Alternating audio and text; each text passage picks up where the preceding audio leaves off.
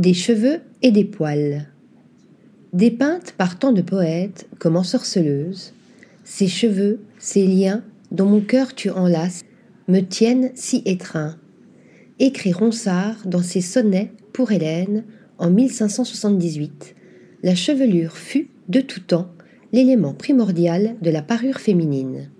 Aujourd'hui, 600 œuvres du XVe siècle à nos jours, réunies au Musée des Arts décoratifs de Paris, en témoigne avec brio. Il a été un temps que la hauteur immense des coiffures mettait le visage d'une femme au milieu d'elle-même.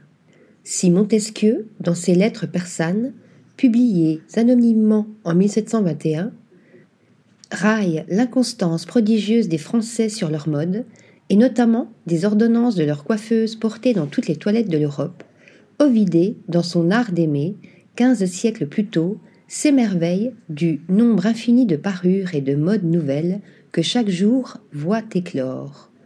L'une nous charme par les boucles flottantes de sa chevelure, l'autre par une coiffure aplatie et serrée sur les tempes. L'une se plaît à orner ses cheveux d'une écaille brillante, l'autre à donner aux siens l'ondulation des flots. Mise en regard avec les portraits des femmes de cour emperruquées ou des jeunes épouses arborant plumes et boucles, extravagantes coiffures sculptées pour les défilés de mode au cours des dernières décennies font mouche. Ainsi, la fantastique perruque tressée, confectionnée en 2010 pour Marisol Suarez, qui fait écho au fabuleux échafaudage de faux cheveux et de rubans parsemés d'ornements en faveur à la cour de Marie-Antoinette. Autre clin d'œil à ces excentricités de cour, version néo-surréaliste la coiffure blonde lips de Charlie Lemindou des Girls of Paradise, collection printemps-été 2010, une gigantesque bouche tissée de cheveux blonds dévoilée lors de la Fashion Week au Royal Festival Hall de Londres en septembre 2009. Plus près de nous, le postiche imprimé à motifs de branchage, papillons et oiseaux griffés, Alexis Ferrer, collection La Favorite 2021, rappelle les cheveux empruntés et fardés en usage dès avant la Renaissance. Les années 2000 marquent une rupture avec l'introduction du cheveu, quelques millénaires après les poils, dans l'habillement en tant que matériau et non plus seulement d'accessoire de parure.